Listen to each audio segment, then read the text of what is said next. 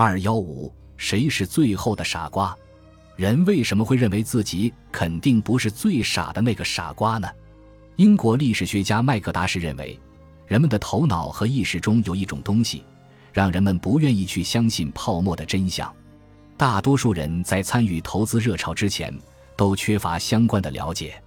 郁金香热显然就是人们这种盲目行为的首次体现。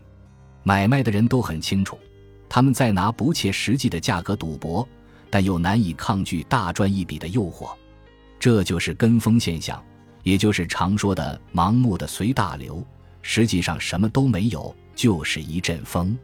这种现象不仅以前有，今天仍然层出不穷。不管是板蓝根还是醋，一旦价格开始上涨，人们就开始疯狂购买，尤其是与实际商品关联不大，人们不清楚其关系时。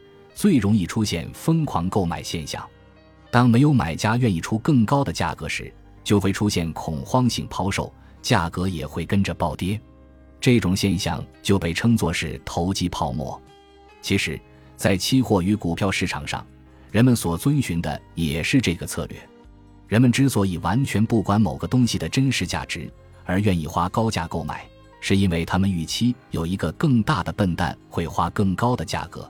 从他们那儿把它买走，比如说，你不知道某个股票的真实价值，但为什么你会花二十块钱去买一股呢？因为你预期当你抛出时，会有人花更高的价钱来买它。从大众心理角度分析股市的理论中，博傻理论已经广为人知。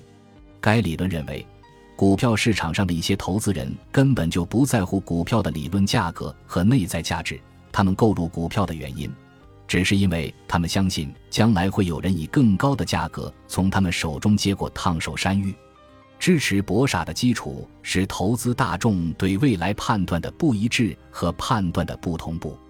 对于任何部分或总体消息，总有人过于乐观估计，也总有人趋向悲观。有人过早采取行动，而也有人行动迟缓。这些判断的差异导致整体行为出现差异。并激发市场自身的激励系统，导致博傻现象的出现。对于博傻行为，也可以分成两种：一类是感性博傻，一类是理性博傻。前者在行动时并不知道自己已经进入一场博傻游戏，也不清楚游戏的规则和必然结局；后者则清楚的知道博傻及相关规则，只是相信当前状况下还有更多更傻的投资人即将介入。因此才投入资金赌一把，理性博傻能够盈利的前提是有更多的傻子来接棒，这就是对大众心理的判断。当投资大众普遍感觉到当前价位已经偏高，需要撤离观望时，市场的真正高点也就真的来了。